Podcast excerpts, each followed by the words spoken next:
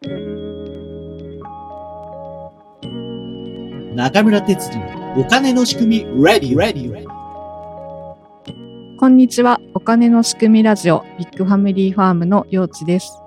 この番組は MMT 流行以前から積極財政を主張してきた元衆議院議員中村哲司さんをお迎えし MMT やお金の仕組みについてまたそれを踏まえた視点から社会問題や時事ニュースを語る番組となっております。今日もよろしくお願いします。よろしくお願いします。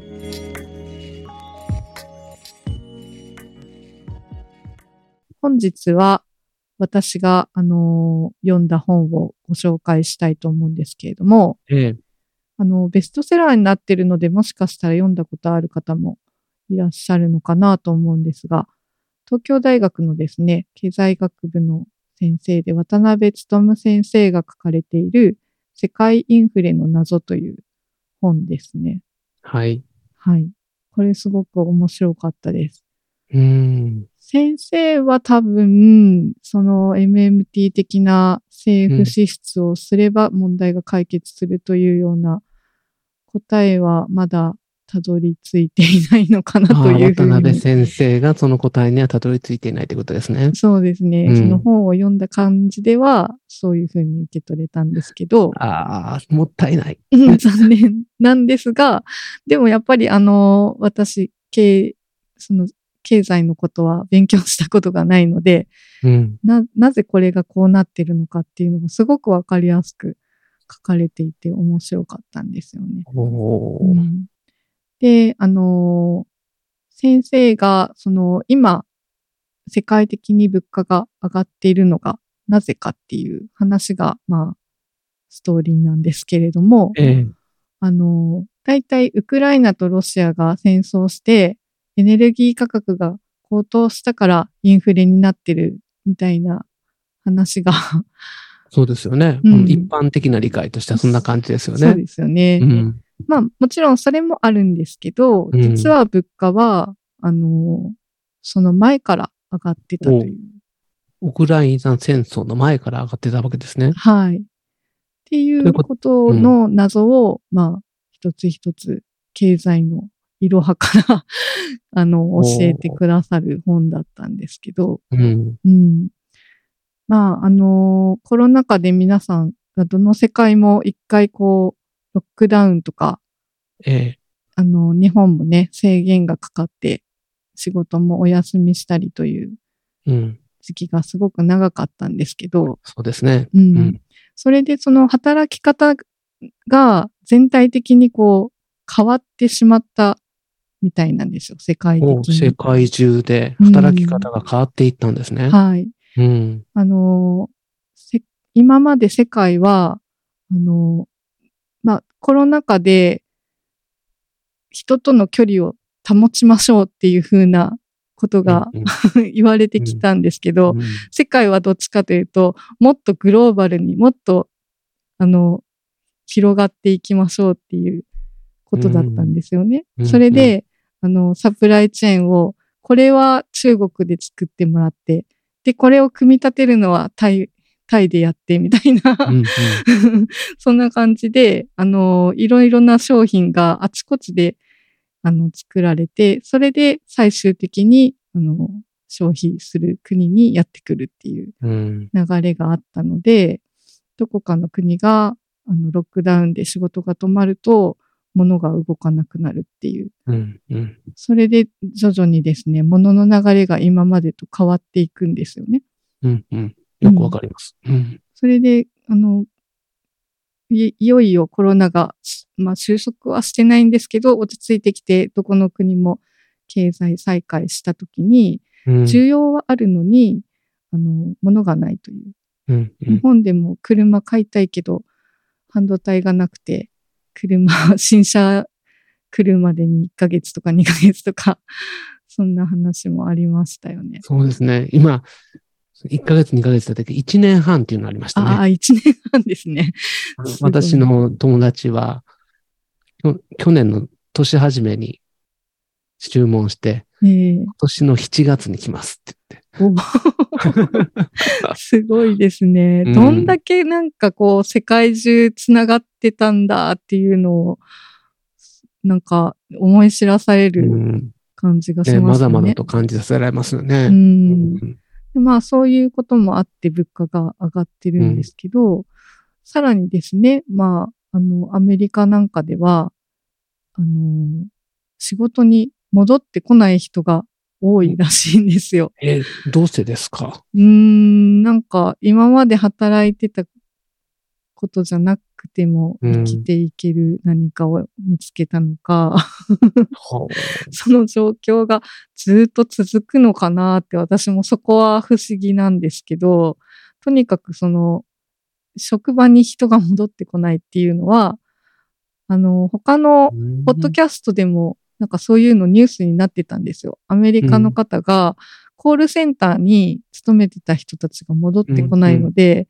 そのクレームの引き受ける窓口が開かなくて、うん店が開けられないみたいな。うん。なるほど。おそういうことも起きてるっていう話はあったんで、なるほどそうなねの。かなとは思ったんですけどね。うん。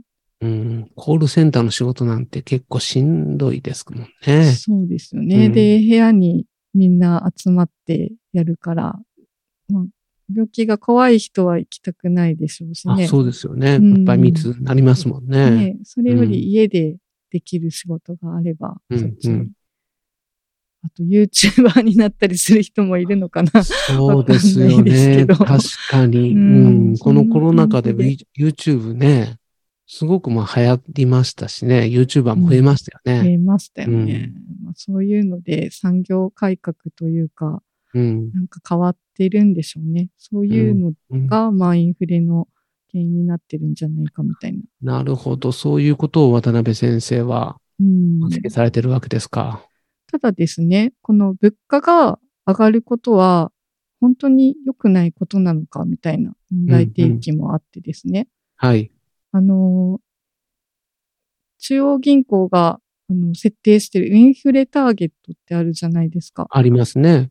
2%ね、うんあの、日本のね中央銀行も2%をインフレターゲットにしてるんですけど、これなんで 2%, 2なのかなって思ってたら、そうですね。うん私もちょっと聞きたいです。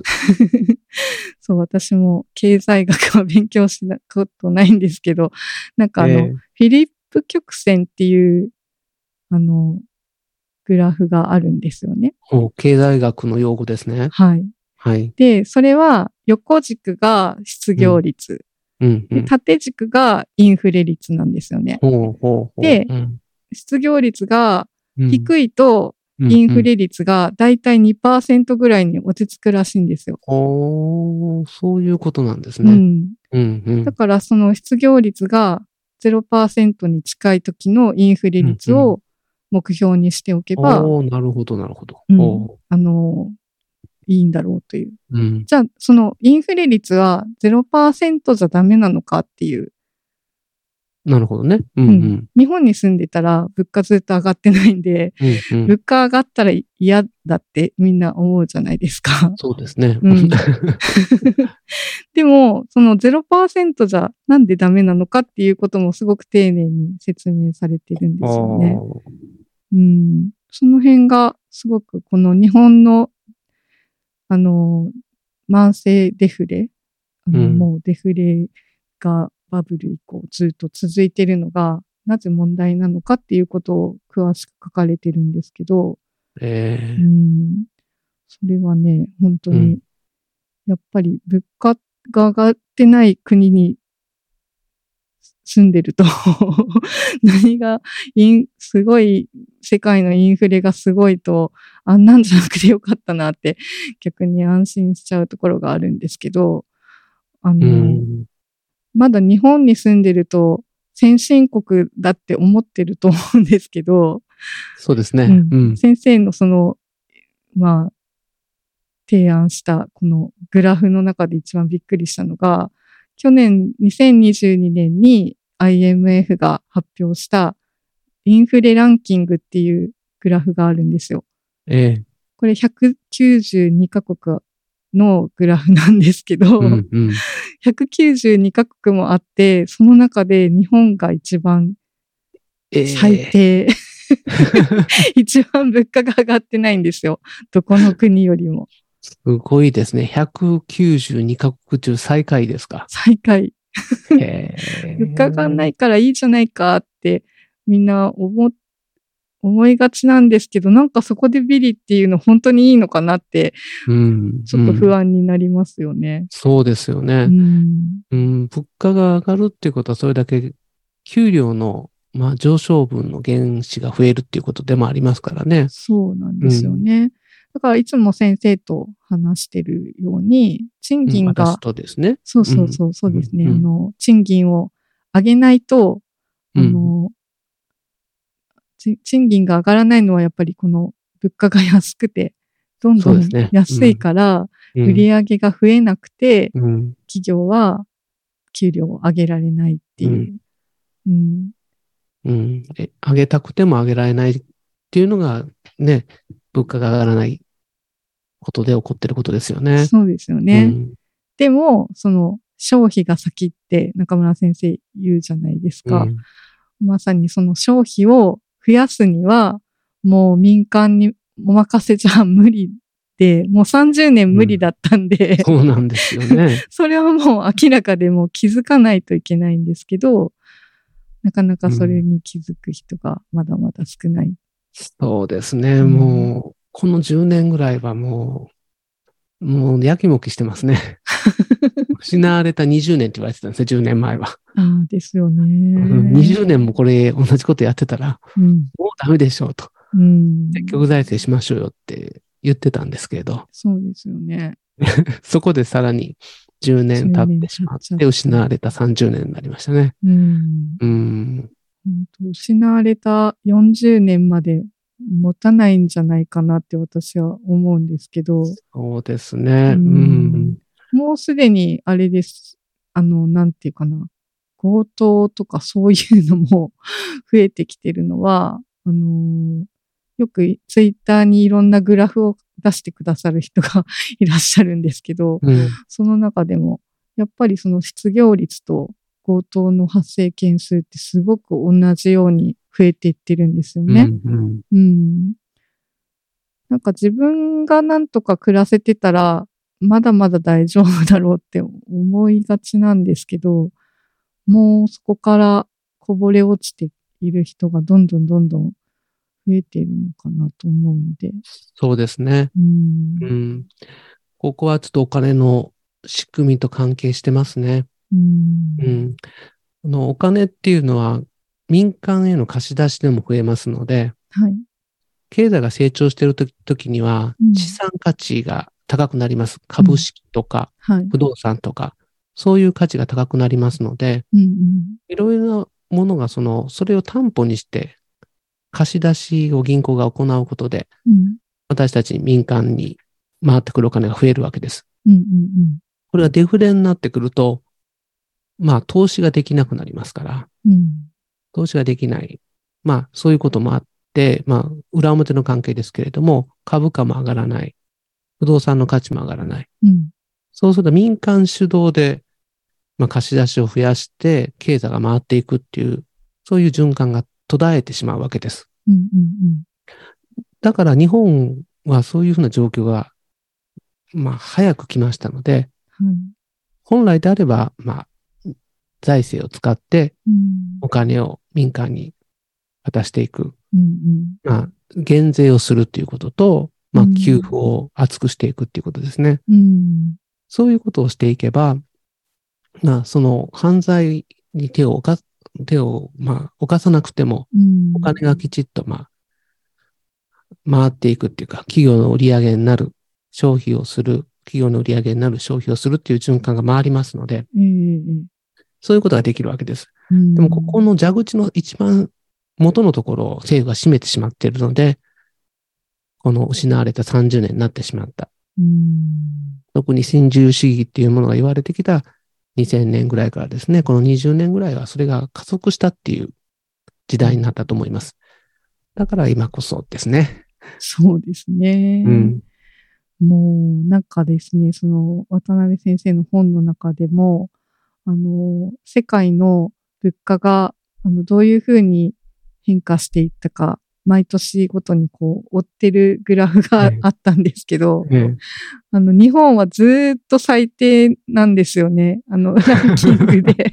あさっきのあの、IMF のインフレランキングなんかもですね、年をごとにほとんど底辺で、で、あの、すごくガンと上がってる年があったんですよ。うんうん。で、お、ここ上がってるけど何があったのかなって思ったら、消費税上がった年なんですよね。うん税金が上がって物価が上がるってもう何っていう。そうですね。そこがいくら上がっても給料が増えることにはつながりませんからねないで。すよね。ううん。だからそこのメカニズムを多くの人が知るようになったらうん。いいなと思いますね。そうですね。もう単純な話なので、そう。そ こ掛け算も割り算もいらない足し算とか引き算の話。そうです。本当うんフィリップ曲線がわからなくても、あの、わかる話なので、そうですよね。うん。うん。私でもね、それは、ああ、なるほどってわかる話なんで、ぜひね、あの、ね気づく人が増えるといいなとうん。なんかこのね、常識っていうのが本当に邪魔をしますね。そうですね。なんか、あの、ツイッターで元財務省の OB の方と結構やり合ってるところを見るんですけど、うんうん本当に頭がか硬いって言ったらもう失礼なんですけど、あのーなかなか変わらないなっていうのはあるんですよね。うんどうしても経済を勉強してきた方としては、今まで学んだことがひっくり返るような話だから、なかなかね、受け入れがたいと思うんですそうなんけど。ですよね。その経済を勉強してる人っていうのは、その経済の実施、実地で学んでる人と、うん。経済学を学んでる人とあってですね、経済学を学んでる方は、ある種いろいろなモデルを使って、はい。まあ、その前提条件を置いて、うんうん。まあ、その、素早く理解につながるようなことを考えるわけですけれども、うんうん。この前提条件の通りにいかないんですよね。いかないですね。うん。うんだから、まあ、前提条件が、まあ、満たされてない状態の中で、うん。その公式を当てはめていくっていうことをするので、うんうん。間違うということですね。そうですね。まあ、典型的なのは、そのお金はどうやって増えるのか、どうやって減るのか、うんうんこのお金の流通に関する理論っていうのが、うん。うん。あの、経済学の中ではなくてですね、そうですね。うん信用創造っていうのは言葉では教科書に書いてあるんですけれども、うん。この信用創造がどういうふうにして起こって、うん。どういう時には起こらないのか、うん。特に金融緩和を行った時に、なぜそのお金、民間に流通しているお金が増えないのかとかですね。うん。うん。うん。そういうふうなメカニズムに関しては、まだ経済学の教科書に載ってないんですね。そうかもうん。この10年ぐらい、に日銀がやったこと、うん。日銀が、まあ、とあの、黒田総裁が登場した2013年には、うん。うん。速やかに物価上昇率が2%に上がるって言ってたわけですよ。そうですよね。異次元緩和でね。うん。だけど10年間、そうはならなかった。速やかじゃなかったですね。まあね、うんデフレから脱却はしたという、黒田さん、胸を張って言ってますけどね。まあ、それはそうかもしれないけれども、うん。うん。なぜ2%に上がらなかったのか。うん。みんなその時は2%上がるってみんな言ってたんですよね。えー。私はそんなことが考えられないけど、うん。どっちが正しいか。10年後勝負しましょう、みたいな話。うん。渡辺先生の本の中でも、今起きてるインフレっていうのは、うん。要するに需要が増えて、お金がうん増えて、景気が良くて物価が上がってるわけではなくて、うん。あの、供給不足、ものがないので、あの、物価が上がってるっていううん。ことなんですよね。うん。だけど、あの、中央銀行ができることっていうのは、その需要が増えた時のインフレにしか対応がうんできないできないですね。ね。うん。うん。それはなんか本の中でもですね、あのー世界銀行ですかね。アグ、うんうん世界決済銀行ですねう。ん、カーステンさんっていう方がですね、中央銀行のエコノミストは、需要サイドについては知見の蓄積が豊富だ。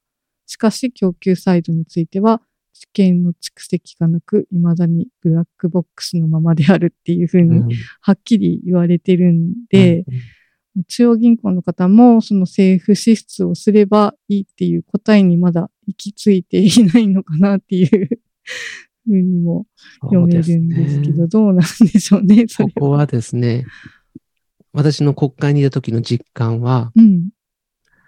需要を増やして、はい。まあ、物価を上げるっていうのは、うん。